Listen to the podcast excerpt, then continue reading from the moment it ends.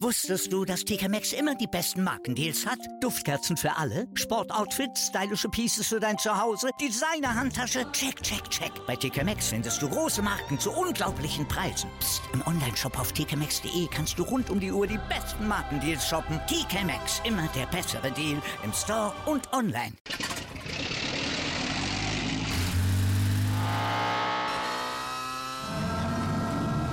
Von 0 auf 100. Aral feiert 100 Jahre mit über 100.000 Gewinnen. Zum Beispiel ein Jahr frei tanken. Jetzt ein Dankeschön, rubbellos zu jedem Einkauf. Alle Infos auf aral.de. Aral, alles super. Hallo, hier ist Football Quark, der offizielle American Football Podcast von Sport 1 mit der NFL Preview der Woche. Diese Woche zu Gast Philipp Förstner, der Draft Nerd von Twitter und Redaktionsleiter, Chefredakteur von Touchdown 24. Viel Spaß!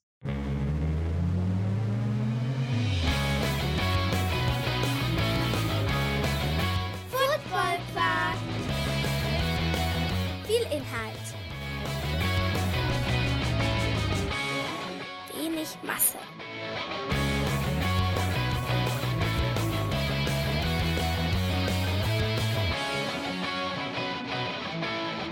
Hallo Philipp.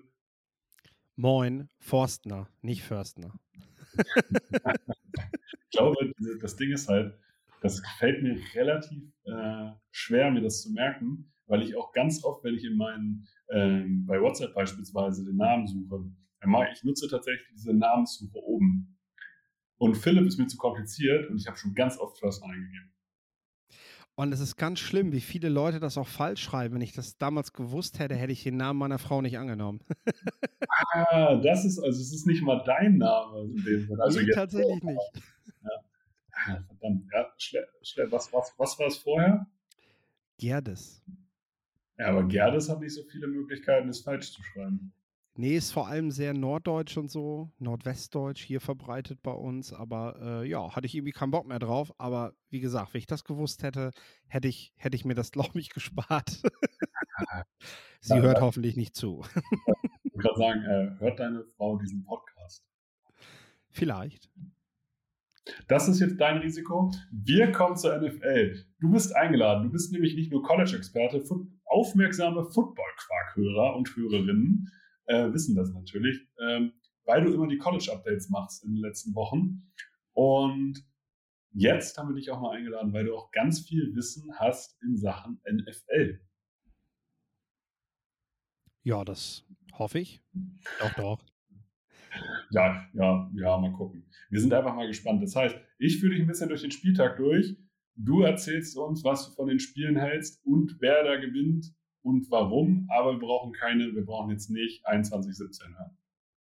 Reicht, wer gewinnt, ja. Reicht, wer gewinnt, alles andere ist auch Kaffeesatzleserei. Das denke ich auch, ja. Selbst Gibt das, wer gewinnt, ist momentan ja, äh, da hängen ja viele Fragezeichen dran, denn äh, wir haben echt viele verrückte Spieltage jetzt gehabt die letzten Wochen. Ja, vor allem, das können wir ja schon vorher mal aufgreifen, vor allem dieses Jahr ist es halt auch so, dass Defensiven wieder zum Teil, wenn das Matchup passt, einfach viel mehr Zugriff auch auf eine High-Powered Offense kriegen. Ja, tatsächlich. Du hast, du hast wenige Shootouts. Selbst letzte Woche jetzt das Chiefs-Bildspiel äh, bestand ja nicht nur daraus, aus einem Touchdown-Drive nach dem nächsten. Ähm, du hast mehr Zugriff auf die Teams und ich finde auch, dass wieder mehr gelaufen wird, also mehr Kontrolle auch einfach da ist von ja. den Teams, dass da auch Wert drauf gelegt wird zeigt jetzt auch so ein bisschen so dieses Trade-Gerücht um Christian McCaffrey, dass Teams halt da schon auch Wert drauf legen, da dieses Jahr Stabilität reinzukriegen in den Bereich des Teams. Und äh, ja, du hast, glaube ich, in der Spitze so, ja, Bills Chiefs haben wir jetzt schon gesehen, so, das ist schon, das ist schon das Premium-Produkt, glaube ich, gerade der National Football League aber dahinter hast du, hast du ja ein sehr, sehr breites Feld. Also auch eben ganz oft die Situation, dass, wie man so gerne sagt, so jeder irgendwie jeden schlagen kann. Ne? Ja, ja, definitiv. Also ich sage nur, wer hätte vor der Saison getippt, dass die Jets gegen die Packers gewinnen? Jets und Giants, beide mit einem positiven Rekord jetzt. Ähm, das ist schon stark. Zwei Wochen nacheinander jetzt. Also das ist definitiv nicht nur ein One-Hit, sondern äh, die, die sind jetzt da. Das finde ich, also äh, Jets finde ich aus dem Grund spannend. Die sind jetzt irgendwie das zweite Jahr im Rebuild und haben jetzt einfach in der Defense, glaube ich, Quinnen Williams spielt eine richtig krasse Saison. Sauce Gardner ist einfach Plug and Play. Ähm, und die Giants, da muss man sagen, die spielen mit Backup-Receivern und die spielen mit Backup-Receivern aufgrund des guten Coachings einfach richtig gut. Und Daniel Jones sieht gerade aus wie ein Top 15 Quarterback. Ja, ich meine, schau dir gerade bei den Jets an. Ähm, bin ja bei euch auch schon mal in der Sendung gewesen, als wir über den Draft gesprochen haben. Damit beschäftige ich mich ja auch sehr viel. Und ähm, die, die Jets hatten vier Picks auf den ersten 36 Plätzen des Drafts und ich verkaufe das natürlich im, in, der, in der Vorberichterstattung des Drafts sehr gerne, dass Spieler so und so gerankt werden und dass, dass du das auf jeden Fall so machen sollst, wie du es machst und so. Aber letzten Endes, dass, dass du einen Draft hast, wo du erstmal so viele Picks auf diesen 36 Plätzen hast und die treffen alle. Ich meine, ich fand es bezeichnend. Vor zwei Wochen habe ich kurz irgendwie eine Szene gesehen bei den Jets und das hat irgendwie zwei Plays gedauert und alle Spieler, die da auf den, auf den Plätzen geholt wurden, waren in diesem Play mit drin. Jermaine Johnson, South Gardner, äh, Brees Hall und auch Garrett Wilson. Also du hattest wirklich, äh, ja, die sitzen halt alle und das macht dieses Team auch gerade so bemerkenswert stark und halt auch sehr viel Hoffnung auch für die Zukunft bei den Jets, wenn du, wenn du praktisch vier First Rounder draftest und die auch tatsächlich First Round Talent spielen, puh, das ist stark. Ja, definitiv. Wir kommen zum ersten Spiel, zum Amazon Prime Game. Hier spielen die New Orleans Saints gegen die Arizona Cardinals. Die Arizona Cardinals haben sich jetzt mit Robbie Anderson nochmal verstärkt. Die New Orleans Saints so ein bisschen offensive Wundertüte, haben noch keinen klaren Matchplan. Die Defense ist aber traditionell stark. Bei den Arizona Cardinals muss man sagen, die Andrew Hopkins ist wieder da, ist aktiv und mit Robbie Anderson haben sie jetzt keinen schlechten Ersatz für Marquise Brown geholt. Ansonsten hat man eher das Gefühl, dass sie von der Qualität von Kyler Murray leben. Aber jetzt natürlich, wenn Hopkins da ist, so ein Nummer 1 Receiver, verändert natürlich das Spiel. Wie ist deine Einschätzung? Das ist der Punkt. Also ich denke auch bei den Saints, die werden schon davon profitieren, dass äh, der Rookie Chris Olavi jetzt auch wieder da ist. Äh, für mich ein, ein glänzender Scheme-Fit gewesen, als er da gedraftet wurde, habe ich auch schon im Vorfeld gesagt. Wenn die den holen, wird der sehr, sehr früh echt krachen. Und das sieht man auch, das macht er auch. Der ist da jetzt schon ein sehr, sehr wichtiger Faktor, was, was für Rookies nicht normal ist, sag ich mal. Äh, aber Hopkins ist tatsächlich hier an dieser Stelle der Spieler, der für mich den Unterschied ausmacht. Die Cardinals spielen zu Hause, müssen jetzt gewinnen. Ich finde so ein Trade, Robbie Anderson, zeigt auch nochmal so dem kompletten Roster so, Leute, wir haben hier was vor. Wir wollen hier nicht nur mitspielen. Wir, die haben jetzt natürlich keine wahnsinnig hohen Picks dafür rausgehauen, weil die Panthers den letztendlich auch loswerden wollten. Aber ich finde, so ein neues Gesicht mit in die Kabine bringen und jeder kennt diesen Spieler Robbie Anderson ist jetzt kein No-Name-Receiver in dieser Liga, zeigt zu diesem ganzen Kader nochmal so, ey, wir haben hier dieses Jahr was vor und deswegen müssen wir die Saints hier auch mal eben schön aus dem Stadion fegen. Also ich gehe davon aus, dass wir von den Cardinals zumindest in dieser Woche was sehen werden. Das kann ich exakt so unterschreiben, allein vom Feeling her. Man weiß halt, okay, die Saison ist hier nicht vorbei und es plätschert hier nicht vorbei, nur weil sich jemand verletzt, sondern hier geht es weiter, wir denken nach vorne. Kommen wir zum Spiel der Atlanta Falcons. Die spielen gegen die Cincinnati Bengals. Die Atlanta Falcons, für mich eine kleine Überraschung. Ich hätte nicht gedacht, dass sie mit Marcus Mariota, für den ich zwar schätze, aber ich hätte einfach gedacht, dass das Talentlevel in Atlanta nicht so stark ist. Grady Jarrett spielt eine gute Saison, die Defense ist stärker als gedacht, die Offense wirkt sehr kontrolliert, obwohl Kyle Pitts noch gar nicht so dominant sein kann. Auf der anderen Seite, die Cincinnati Bengals sind in der Offensive noch so ein bisschen auf der Suche nach ihrem Weg.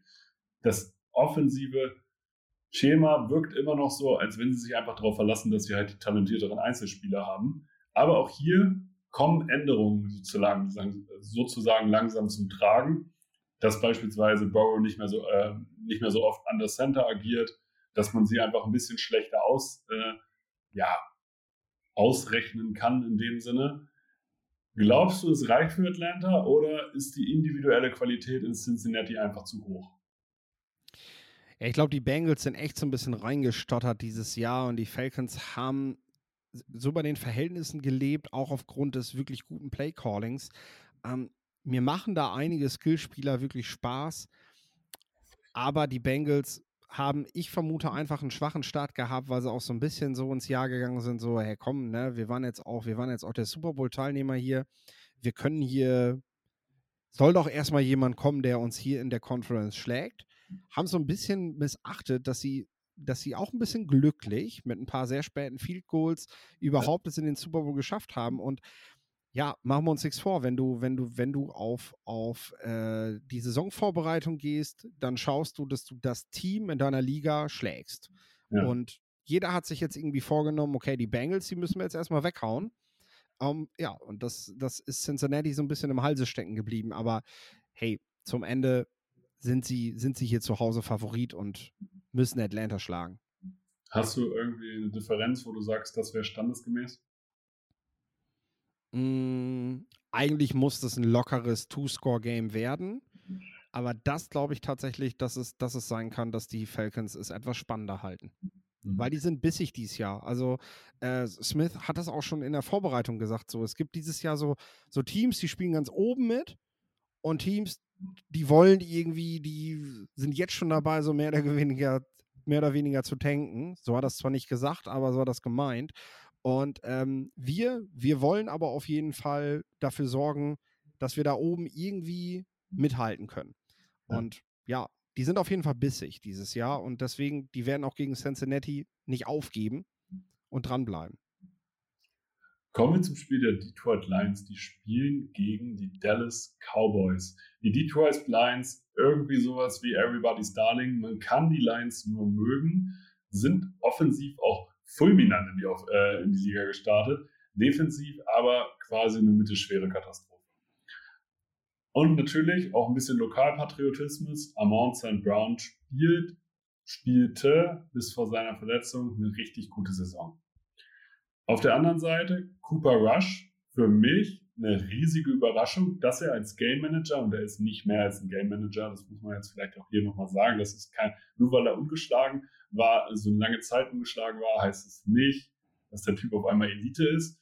Aber obwohl Dak Prescott verletzt und man eigentlich gedacht hat, die Dallas Cowboys sind schlechter als letztes Jahr, man hat das Gefühl, ähm, sie spielen jetzt einfach besseren Team-Football. Sie sind das bessere äh, Offensiv, verlassen sie sich einfach auf eine Gemeinschaft, die stark funktioniert und defensiv haben sie mit Lawrence, Micah Parsons und natürlich auch Trevor Diggs und ihrem aggressiven Spielsystem, so wie sie halt die Front beispielsweise spielen, immer die Möglichkeit, jeden Gegner unter Druck zu setzen.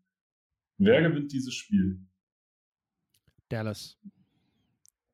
Die Lions sind ja schau dir die Lions an, das macht vielleicht Spaß, aber die Lions sind genau der Gegner, den Dallas zu diesem Zeitpunkt braucht. Die müssen gegen Teams spielen, gegen die sie mit einem Game Manager und mit, mit, mit viel Spielverwaltung und guter Defense halt äh, durchkommen. Ähm, das hat gegen die Rams gereicht, das hat gegen Philadelphia nicht gereicht.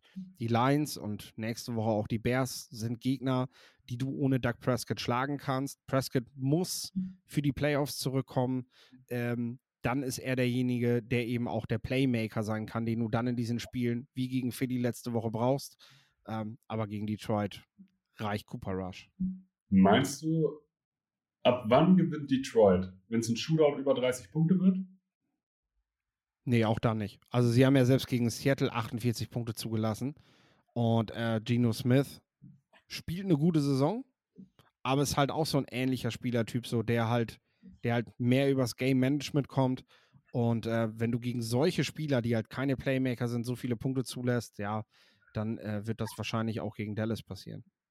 Okay, kommen wir zum Spiel der Indianapolis Colts. Die spielen gegen die Tennessee Titans. Die Indianapolis Colts, Matt Ryan kommt so langsam in Schuss. Auf jeden Fall, was seine Statistiken angeht. Das Run-Game funktioniert, sagen wir mal, so lala. Die Defense ist löchriger als gedacht. Ich hätte mir persönlich von der Colts Defense ein bisschen mehr erhofft. Äh, Gerade in der Secondary gibt es hier eindeutige Schwächen. Auf der anderen Seite die Tennessee Titans. Da wusste ich, dass sie nicht so stark sind wie das Jahr davor. Natürlich wusste ich das, aber ich habe es auf jeden Fall so getippt. Aber auch hier, Derrick Henry wird irgendwie von Woche zu Woche besser. Die Defense hat mit Kevin Byard und Jeffrey Simmons einfach Einzelspieler, die diese Defense immer kompetitiv halten. Das ist die Frage, reicht die Offense der Titans, um den äh, Colts gefährlich zu werden? Es beginnt ja schon damit, ob Shaq, heißt er jetzt ja, Shaq Leonard, überhaupt jetzt mal wieder dabei sein wird. Das merkt man halt total bei den Colts, dass der da fehlt, genauso wie sein ehemaliger Defensive Coordinator, der mittlerweile Head Coach bei den Bears ist, ähm, diesem Team einfach fehlt. Du, äh, also es geht in diesem Spiel ja um die Divisionskrone und ähm, dann geht es halt auch so ein Stück weit darum, so wer, wer will es mehr. Ähm, die Teams sind, denke ich, in vielen Bereichen ziemlich gleich auf. Du hast Ryan Tannehill, Matt Ryan. Ähm, du hast eigentlich zwei sehr starke Running Backs. Bei dem einen klappt es momentan besser als bei dem anderen. Dafür sind andere Stellen halt wieder besser. Äh, ich denke, dass äh, die Titans hier aber dann den Vorteil haben, weil so ein Mike Rabel-Team, ja, ist einfach mehr will. So, so kann man es ausdrücken, natürlich. Also, ich würde halt sagen, Derrick Henry ist gerade besser in Form als Jonathan Taylor. Dafür haben die immer, haben die Colts immer einen Michael Pittman. Und so einen gibt es halt bei den Titans gerade nicht. Und Mike Rabel-Teams nie zu unterschätzen, gerade in so, in so Endspielcharakteren. Der kann schon gut motivieren, ist nicht umsonst genau. hier geworden. Hi, jetzt kommt Werbung. Markeur-sports.de ist der offizielle Partner des Monats. Mit dem Code FOOTBALLPODCAST bekommt ihr 10% Rabatt auf den gesamten Einkauf im Onlineshop. Markeur hat nicht nur in Oldenburg die größte Verkaufsfläche in ganz Deutschland für American Football Stuff, sondern ist auch New Era Partner, vertreibt ELF-Merch für die Deutschland-Teams, vertreibt NFL-Merch sowie für die Spieler und Spielerinnen unter euch American Football Equipment für alle die, die auch vernünftiges Equipment auf dem Feld haben wollen. Also schaut vorbei unter www-markeur mit oe-sports.de und spart mit dem Code Football Podcast 10%. Alle Infos bekommt ihr natürlich auch in der Beschreibung. Und jetzt geht's weiter mit Football Quark.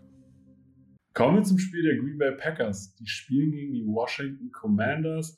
Ich habe es bei Football Quark in der Newsfolge gesagt. Washington Commanders mit einer guten Nachricht. Tyler Heinecke spielt. Das heißt, der Hype ist da. Auf der anderen Seite Green Bay, Aaron Rodgers, der wird sich das nicht lange gefallen lassen, dass diese Offense einfach noch nicht einfach noch nicht fixt. So, die, die Receiver funktionieren noch nicht so, wie Rodgers das gerne hätte. Rodgers selber macht vielleicht nicht unbedingt Fehler, aber spielt einfach ineffizienter als sonst. Die Line wackelt so ein bisschen. Die Defense kann damit von Green Bay auch nicht so dominieren. Sie spielen jetzt natürlich aber auch gegen die Washington Commanders, die vielleicht in der Defense individuelles Talent haben, aber gerade in der Offense außerhalb der Receiver-Gruppe dann doch limitiert sind. Also die Receiver-Gruppe mit Dodson und McLaurin finde ich schon sehr gut.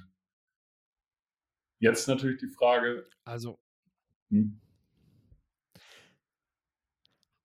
Halten wir im Vorfeld zunächst mal fest, wenn die Packers das Ding verlieren, dann, dann, dann brennt es da aber gewaltig. Äh, weil ja. du gegen Washington nicht als Green Bay Packers, die gestartet sind als wer soll uns in der eigenen Division denn hier überhaupt gefährlich werden? Und ähm, wir müssen doch eigentlich nur für den Januar planen, weil äh, ab dann beginnt bei uns erst richtig die Saison.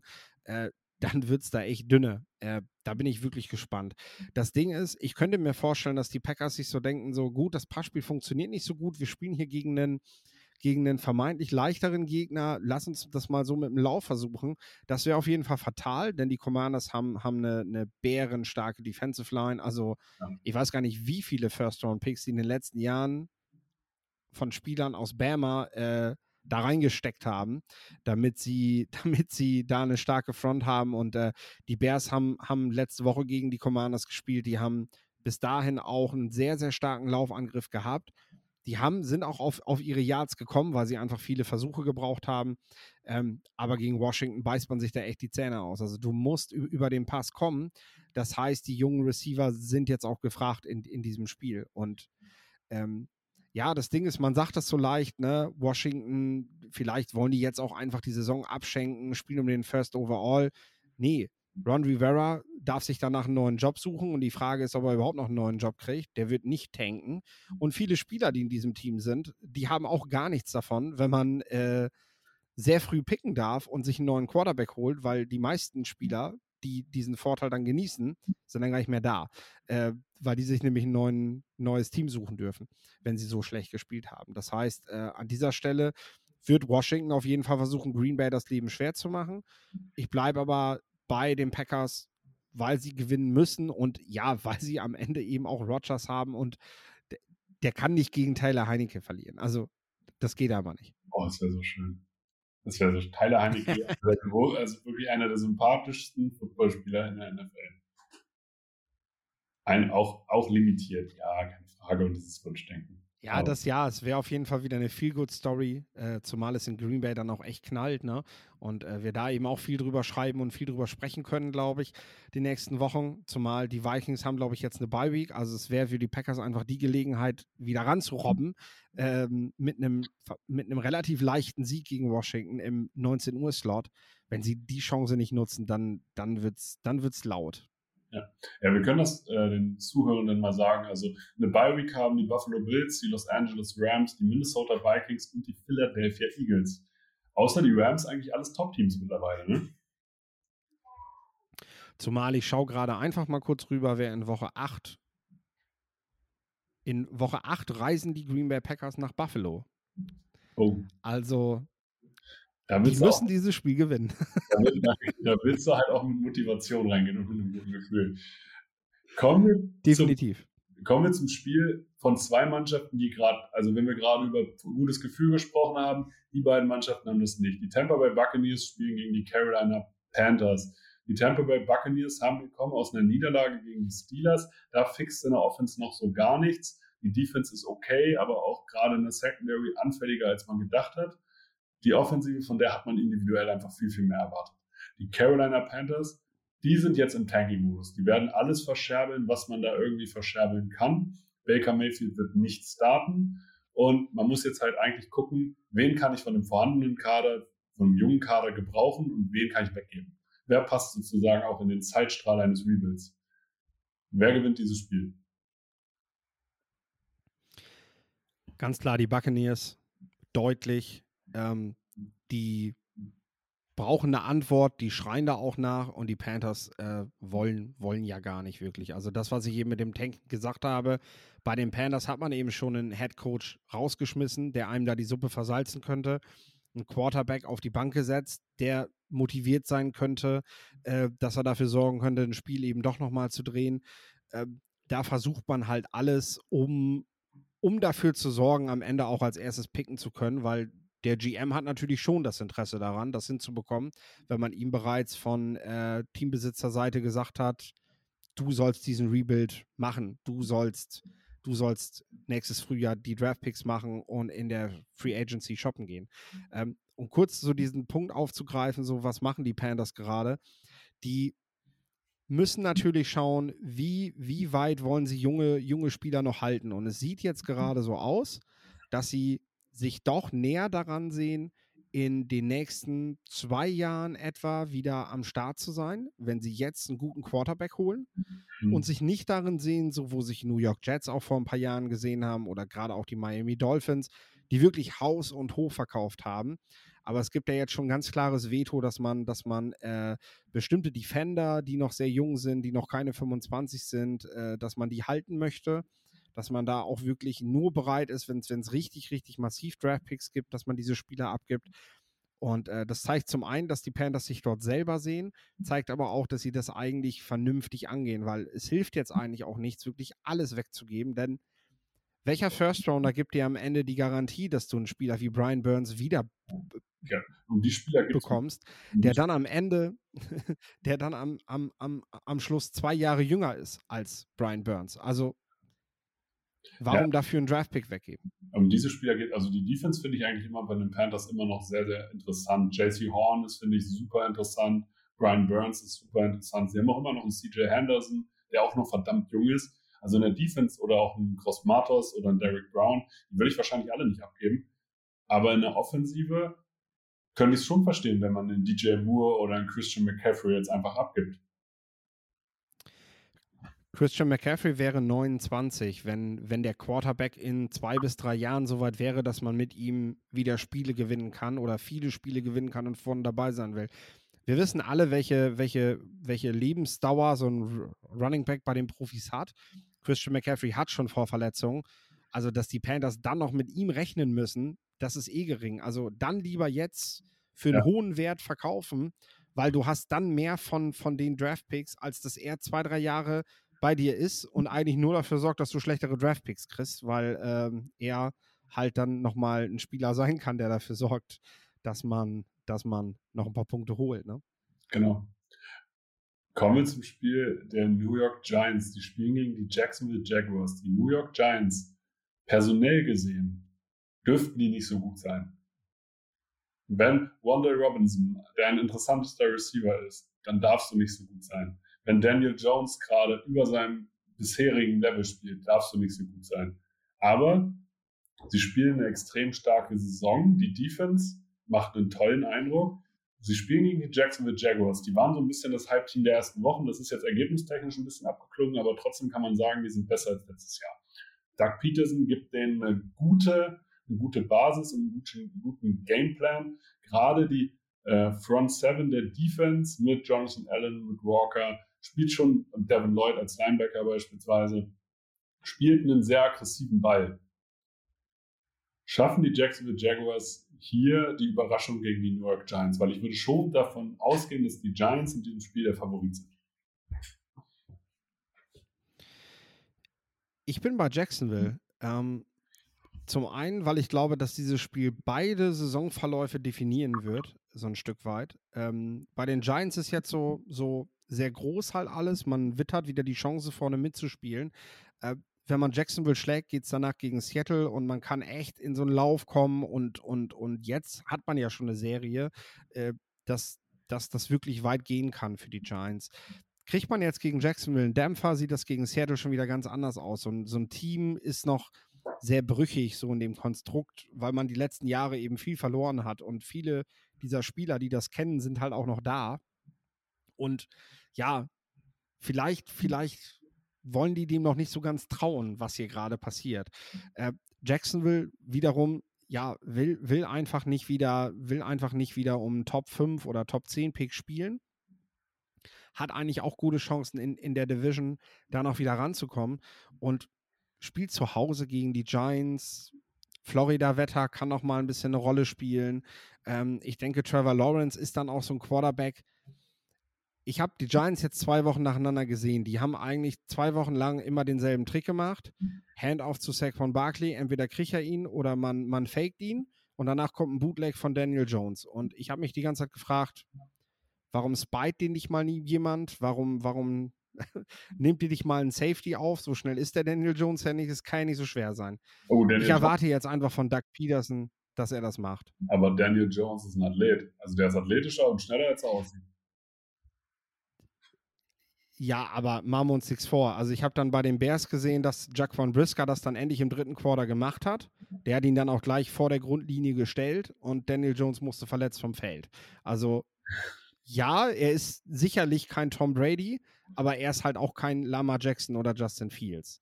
Ja. Ähm, das müssen wir aus Daniel Jones halt auch nicht machen. Ja, aber er ist schon, also ich finde jedes, bin jedes Mal wieder überrascht, wie schnell er ist. So, also das Ding ist, wenn er nicht gerade hinfällt. Das stimmt. Da gibt es auch noch eine spannende Szene. Ja. Nee, aber komm. Äh, du bist also bei Giants, ich, ich bin bei Jacksonville an der Ja. Stelle. Definitiv. Also ansonsten waren wir uns bisher eigentlich einig, muss ich sagen. Ja. Deswegen kommen wir jetzt zum Spiel der Cleveland Browns. Die spielen gegen die Baltimore Ravens. Die Cleveland Browns spielen einen soliden Ball, haben jetzt aber ordentlich auf die Mütze gekriegt gegen die New England Patriots, konnten da den Run so, so gar nicht stoppen ähm, und konnten auch Apio nicht richtig verteidigen. Also die Patriots haben offensiv eigentlich nicht viel gemacht, aber das, was sie gemacht haben, haben sie konsequent gemacht. Ich bin, jetzt kommen sie natürlich gegen das Run-Team schlechthin, weil die Baltimore Ravens sind darauf ausgelegt zu laufen. Im Grundsatz her erstmal. Natürlich sind die, äh, die Passing-Statistiken von Lamar Jackson besser, als, als man eigentlich glaubt. Aber im Endeffekt möchte dieses Team laufen, hat aber selber richtige Schwächen, gerade in der Secondary, obwohl die Namen von, von den Baltimore Ravens riesig sind. Also die Defense ist noch nicht so sattelfest, wie man denkt. Trotzdem, ich würde sagen, Baltimore ist Favorit. Ich weiß nicht, wie du es siehst. ich mag die Ravens total. Also ich, bin kein Ravens-Fan, aber ich mag dieses Team, wie das zusammengestellt ist. Ich bin ein Sunas-Fan und mag dementsprechend den Tight End.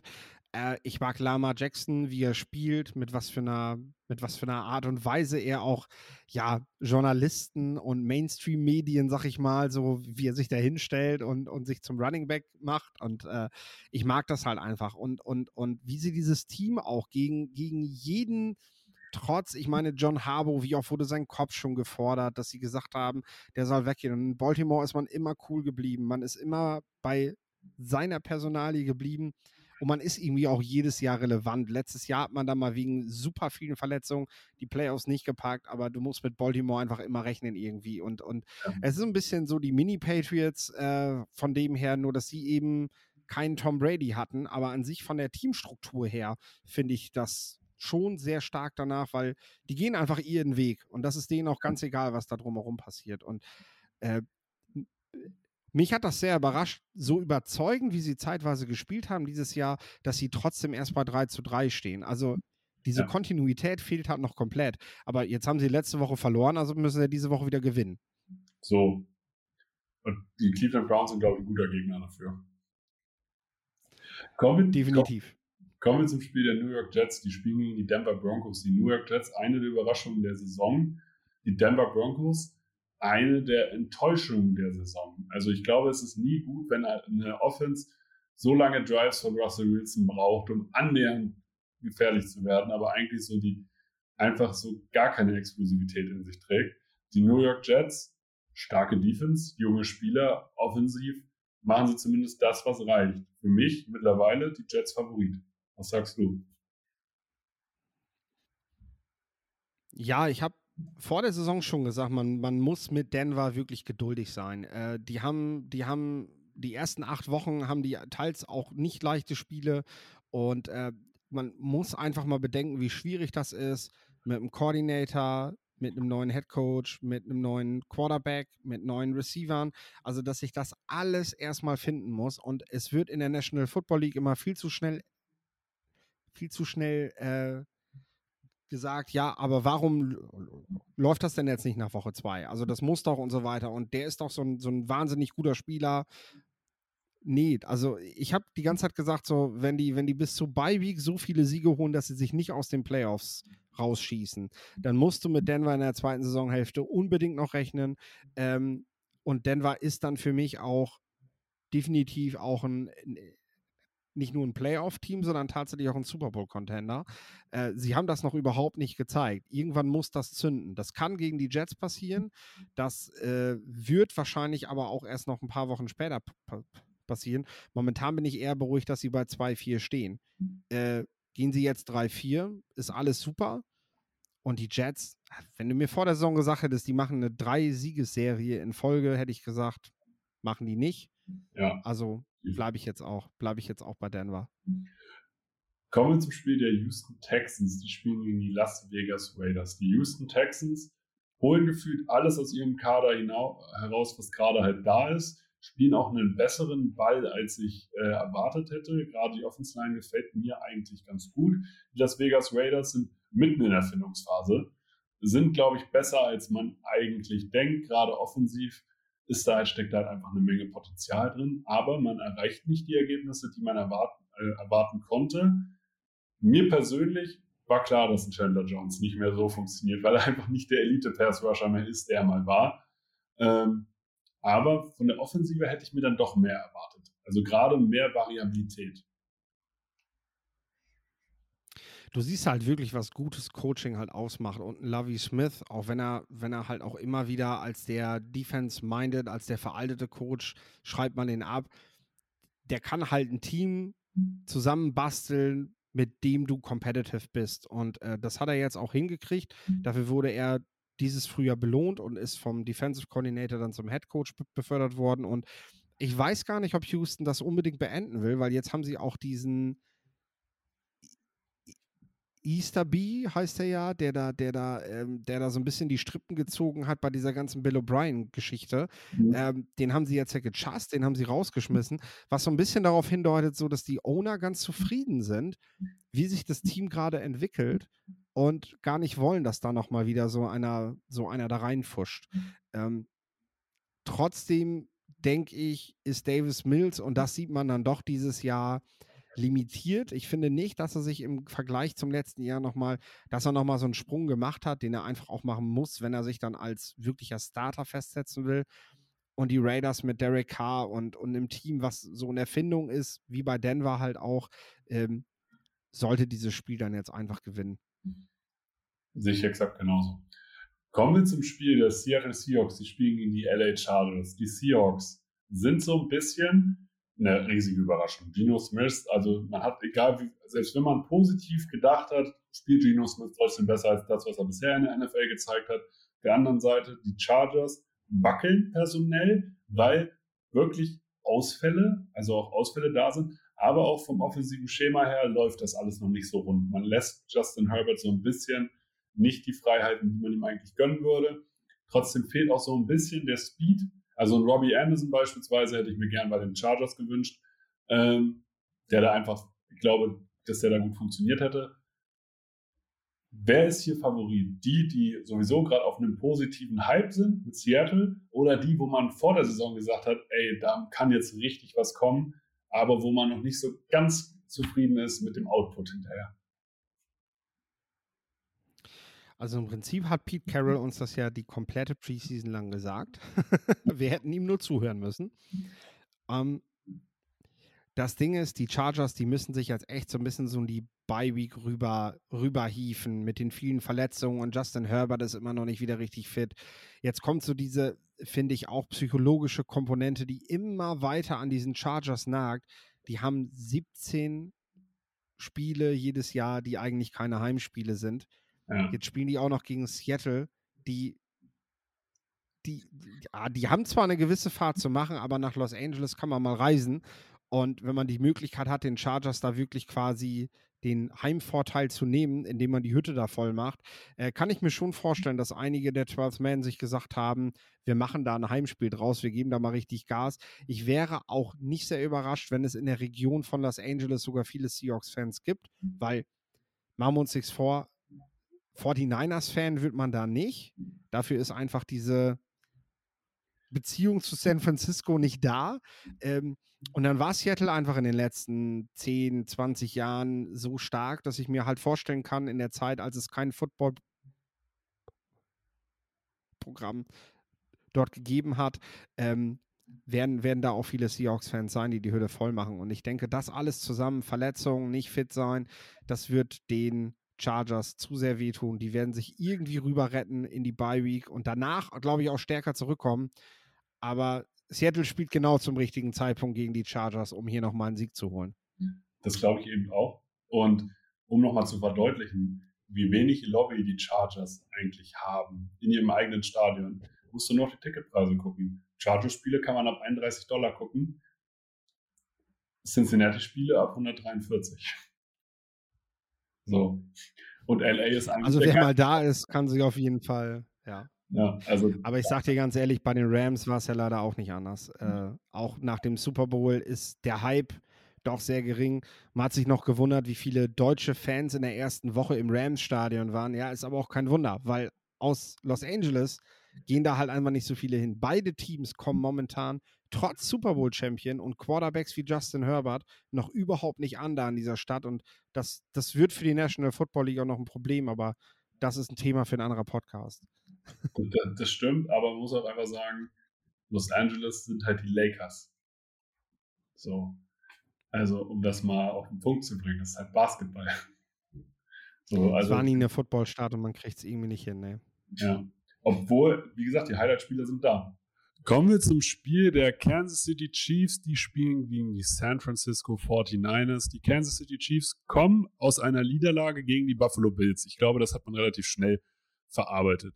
Die San Francisco 49ers kommen gegen, äh, aus einer Niederlage gegen die Atlanta Falcons, ob das, obwohl man eigentlich die statistisch beste Defense der ganzen Liga hat. Jetzt natürlich die Frage: Nick Bosa immer noch verletzt. Kansas City spielt eine variable, also eine variablere Offense als in der Vergangenheit und hat eine bessere Defense. Also für mich ist Kansas City außerhalb der Spiele gegen Buffalo eigentlich immer Favorit.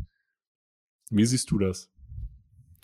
Die Chiefs haben das in diesem Frühjahr sehr schlau gemacht. Irgendwie hatte man letztes Jahr das Gefühl, dass viele Teams diesen Code geknackt haben, dass sie festgestellt haben, wie man Mahomes und diese Spieler mit Tyreek Hill und Travis Kelsey, wie man die schlagen kann.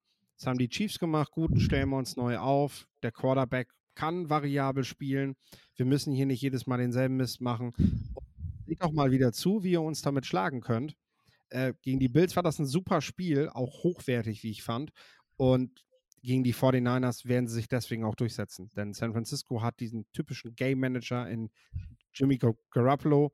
Und äh, der, ist, der ist solchen Quarterbacks wie Mahomes oder Josh Allen eben nicht gewachsen. Der kann gegen Philadelphia an einem guten Tag gewinnen, aber nicht gegen die Chiefs. Und ich halte immer noch Jalen Hurts für underrated. Ähm. Aber er ist halt noch nicht dieser, dieser, dieser volle Playmaker. Das stimmt. So wie Josh Allen, beziehungsweise wie Pat Mahomes, die so ein Spiel halt komplett alleine tragen können. Und um gegen solche Quarterbacks mitspielen zu können, äh, musst du im, im Prinzip sowas halt auch aufbieten können. Und äh, da, also ich, ich, ich fand ganz stark, dass es sogar eine Petition jetzt geben soll, äh, die vorschlägt, dass doch die beiden besten Teams der American Football Championship äh, in den Super Bowl gehen dürfen. Weil die Bills und Chiefs eigentlich schon einen ganz guten Super Bowl ge ge gezeigt haben. Also war ja spannend bis zum Schluss. Ja, und das jetzt zum zweiten Mal in Folge. Wir können uns eigentlich die nächsten Jahre wirklich freuen auf diese Duelle. Buffalo gegen Kansas. Und ich hoffe, dass es auch jedes Jahr einfach ein Playoff-Duell gibt. Da, weil ich diese Quarterbacks gegeneinander sehen möchte. Ich habe tatsächlich mal auf den Schedule für nächstes Jahr gesehen. Die Bills müssen nächstes Jahr gegen die komplette Division ran. Die spielen, also Josh Allen spielt nächstes Jahr gegen Pat Mahomes, Justin Herbert, Derek Carr und Russell Wilson. Ja, das ist herrlich. Herrlich. Das ist wirklich richtig herrlich. Deswegen, aber du sagst, Kansas City, mach das Ding. Ja. Wir kommen zu den Pittsburgh Steelers, die spielen gegen die Miami Dolphins. Äh, die Pittsburgh Steelers, man darf die mit Mike Tomlin einfach nie unterschätzen. Sie haben auch auf Einzel also auf Positionen wie dem Defensive Tackle mit Cam Hayward oder Minka Fitzpatrick einfach in der Defense auch einfach Playmaker. Die Miami Dolphins, naja, also wenn wir bei den Chargers davon sprechen, dass sie sich in irgendwelche Bi-Weeks retten, dann würde ich sagen, sind wir bei den Miami Dolphins auch genau da unglaublich explosives Receiver-Duo, aber im Moment kein Quarterback, der sie wirklich einzusetzen weiß. Damit unglaublich ausrechenbar. Wer gewinnt dieses Spiel? Talent mit Miami oder harte Arbeit mit den Steelers? Ich mag falsch liegen, aber ich meine, Tour ist wieder zurück. Tour ist wieder da? Das wäre ja. stark. Das, ist, das würde ein Gamechanger sein für dieses Spiel aus meiner Sicht. Also ich gehe jetzt mal davon aus, dass er wieder da ist, weil ich meine, das gehört zu haben. Ich Okay. Bin mir nicht sicher, ne? Ich will das hier auch gar nicht reinmaßen. Jeder Zuhörer, jede Zuhörerin kann ja selber nochmal nachschauen. Ja, also ähm. Football-Quark-Hörer werden nicht richtig bashen, wenn das nicht stimmt. ich gehe jetzt mal davon aus, dass Tua spielt und dann ist das ja. für mich eine klare Kiste mit einem Rookie wie Kenny Pickett. Äh, gleichzeitig gebe ich dir völlig recht, dass die Steelers, äh, so wie auch die Ravens ne, oder auch die Patriots halt ein Team sind, die sind nie einfach nur zu schlagen. Das ist kein, kein 0-17-Team und wird das auch nie sein, egal wie viele Verletzungen und egal wie viele wichtige Spieler bei diesen Teams fehlen. Das ist einfach eine Mentalitätsfrage, dass die, dass die nicht in ein Spiel gehen und das von vornherein wegschenken. Ähm, die werden mit ihrem Rookie den Dolphins auf jeden Fall ein, ein schweres Spiel liefern. Das wird eine knappe Kiste, aber ich denke eben, dass Miami da am Ende die größeren Waffen hat schon alleine auch mit Jane Waddle äh, und mit, mit äh, Hill äh, geht da dann einfach zu viel. Hm. Dann kommen wir jetzt zum Monday Night Game. Chicago Bears gegen die New England Patriots finde ich, wenn ich jetzt einfach aus, aus, als Außenstehender drauf gucken muss, richtig unattraktives Spiel, wenn man ehrlich ist. Also, wer will denn gerade die Chicago Bears sehen mit der Offensive? Justin Fields ja, so lala. Running Game funktioniert noch so. Receiver außerhalb von Mooney, naja, der Rest blockt sowieso quasi nur. Defensiv gefallen sie mir eigentlich ganz gut und da kommen wir eigentlich bei den, auch wieder zu den Patriots. Defensiv gefallen sie mir eigentlich ganz gut und viel, viel besser als gedacht. Gerade weil sie mehr Speed haben in der Defense. Äh, offensiv, naja, also gut, Bailey Zappi war die letzten drei Wochen ein Top 10 Quarterback, laut Statistik. Aber äh, sehr geringe Sample Size und ähm, so richtig rund läuft die Offense. Sie wird jetzt besser, ja, auch im Vergleich zu den ersten zwei Wochen bei den Patriots. Aber dass man jetzt davon spricht, dass die eine dominante Offense haben, davon sind sie auch sehr, sehr weit entfernt. Wie ist deine Meinung? Ja, jetzt darf ich natürlich nicht zu viel Fanbrille haben ähm, als Bears-Fan. Ich weiß selber nicht, ob ich überhaupt wach bleibe und mir das Spiel ansehe. Ähm, man darf natürlich nicht vergessen, die Bears hatten letzte Woche trotz nur sieben Punkten 392 Total Yards, was eigentlich viel besser ist als das, was wir die Wochen davor gesehen haben und eigentlich auch ausreicht, um gegen die Washington Commanders zu gewinnen. Wenn du dich aber einmal bei dem Force Down an der Goal-Line stoppen lässt und dann noch eine Interception quasi in der Red Zone wirfst, ja, dann ist das dann das Resultat. Es ist, glaube ich, das erste Mal seit den 1930er Jahren dass ein, oder, oder 1950ern, dass ein Team äh, so viele Total Yards gemacht hat und trotzdem mit zwölf Punkten dem Gegner zwölf Punkte gegeben hat und der am Ende gewonnen hat. Also es war eigentlich nicht möglich, dieses Spiel zu verlieren. Die Bears toppen aber grundsätzlich irgendwelche Rekorde, gerade im negativen Sinne. Also wenn du denkst, du hast alles gesehen als Fan, dann wirst du wieder von wirst du wieder enttäuscht. Ich kann es nicht mal enttäuscht nennen. Es ist echt eine Überraschung, was dieses Team sich jeden Monat, jede Woche wieder einfallen lässt ich denke, man muss das, was in Chicago gerade passiert, einfach realistisch sehen. Viele Fans haben sich vor der Saison natürlich gewünscht, dass man angreift. Viele Insider, viele Bears-Writer haben gesagt, Leute, macht euch damit vertraut, dass dieses Team dieses Jahr auch um einen Top-5-Pick spielen will. Also der Plan ist langfristig. Man hat dieses Staff nicht geholt, um dieses Jahr mit Justin Fields anzugreifen. Und die Überzeugung für den Quarterback, die ist auch nicht so groß, wie die Öffentlichkeit das gerne dargestellt hätte, sondern äh, hier schaut man mal, was mit dem man geht. Und äh, ich bleibe auch bei dem Credo, ein Quarterback, der Franchise-Talent hat, machst du unter diesen Bedingungen nicht kaputt. Also ein Quarterback kann unter diesen Bedingungen was reißen, wenn er jemand ist, der dich langfristig weiterbringt. Ähm, wenn Justin Fields das nicht ist, dann werden diese Bedingungen das natürlich noch viel mehr zeigen als wenn er ein gutes Receiving Core hätte, ähm, als wenn er, nehmen wir jetzt mal einen äh, Jared Goff, der, der gerade zeitweise auch Zahlen halt auflegt wie ein Franchise Quarterback, was das Ganze so ein bisschen kaschiert. Man weiß zumindest, woran man ist und ja, es wird gegen die Patriots ein, hm, es wird ein, ein, ein langweiliges Spiel, glaube ich, werden. Ich auch. Ähm, also. Und äh, ja, normalerweise müssen die Patriots das gewinnen, weil, weil die Bears halt auch ja, gar nicht wollen. Also es gibt Spieler, die wollen, aber man hat so von außen nicht das Gefühl, dass da der unbedingte Siegeswille ist.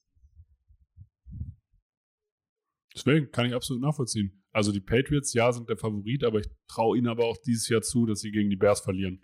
Muss ich jetzt auch mal ganz klar sagen, weil das Talentlevel einfach nicht so da ist, dass ich jetzt sage, hey, die sind gegen irgendwen Favorit. Das wäre auch so typisch Bears. Jetzt haben die Fans sich mit dem Gedanken, jetzt kommen die Bears mit dem, mit die Fans mit dem Gedanken zurecht, dass man dieses Jahr nicht viel reißt und jetzt gewinnt man erstmal zwei Spiele in Folge. Das ist, ja, das ist ja auch so typisch, ja. Ey, wir sind alle Spiele durchgegangen. Wenn äh, ich kann mich jetzt schon nur sagen, hast du einen Pick, wo du sagst, dass, welches, welches, welche Partie hat für dich das größte Überraschungspotenzial? Wo du sagst, okay, das könnte ein Upside-Win werden. Ich habe ja sogar schon einen Upside-Pick gemacht irgendwo, ne? Ähm, also, was, was halt richtig krass wäre und wo ich halt Bock auf die Show hätte, und da bin ich natürlich auch Bears-Fan, wäre, wenn Heineke das tatsächlich schafft und schlägt ja, zu Hause die Packers. Ja, das, wäre wär geil. Das wäre geil. da, muss man, muss man, da bin ich bei dir. Deswegen, das habe ich vorher schon angeteasert, dass, dass wir, da würde mir das Herz aufgehen. Da würde ich mich einfach nur, da würde ich hier zu Hause sitzen und mich freuen. Äh, da würde ich mich richtig schelmisch freuen. So. Deswegen, hey, Philipp, vielen lieben Dank für deine Zeit. Wenn euch diese Folgen gefallen, gebt uns ein Like bei Instagram, bewertet uns bei Spotify. Das, ich bedanke mich bei euch, bei allen Zuhörenden und bei dir nochmal. Das letzte Wort hat wie immer der Gast.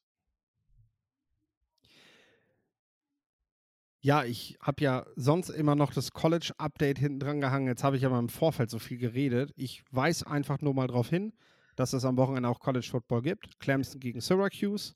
Ähm, ich stehe gerade in Kontakt mit Maximilian Mang und versuche noch ein Interview im Vorfeld hinzukriegen.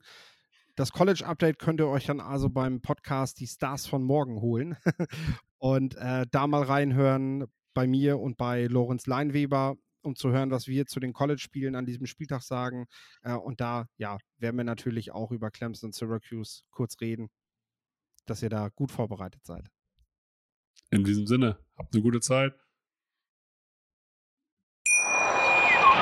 Wusstest du, dass TK Maxx immer die besten Markendeals hat? Duftkerzen für alle, Sportoutfits, stylische Pieces für dein Zuhause, Designer-Handtasche, check, check, check. Bei TK Maxx findest du große Marken zu unglaublichen Preisen. Psst. im Onlineshop auf tkmaxx.de kannst du rund um die Uhr die besten Markendeals shoppen. TK Maxx, immer der bessere Deal im Store und online.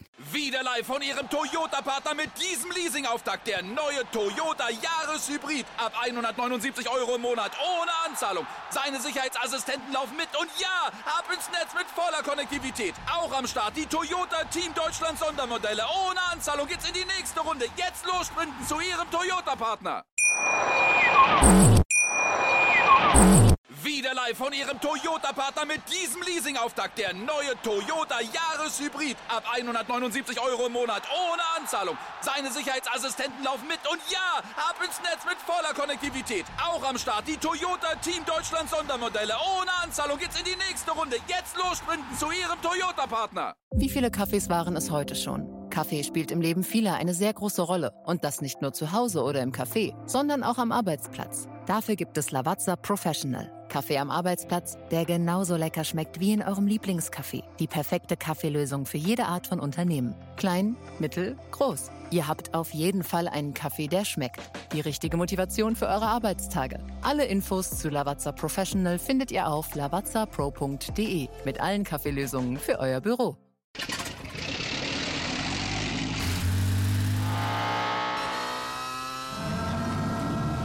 Von 0 auf 100. Aral feiert 100 Jahre mit über 100.000 Gewinnen. Zum Beispiel ein Jahr frei tanken. Jetzt ein Dankeschön, rubbellos zu jedem Einkauf. Alle Infos auf aral.de. Aral, alles super.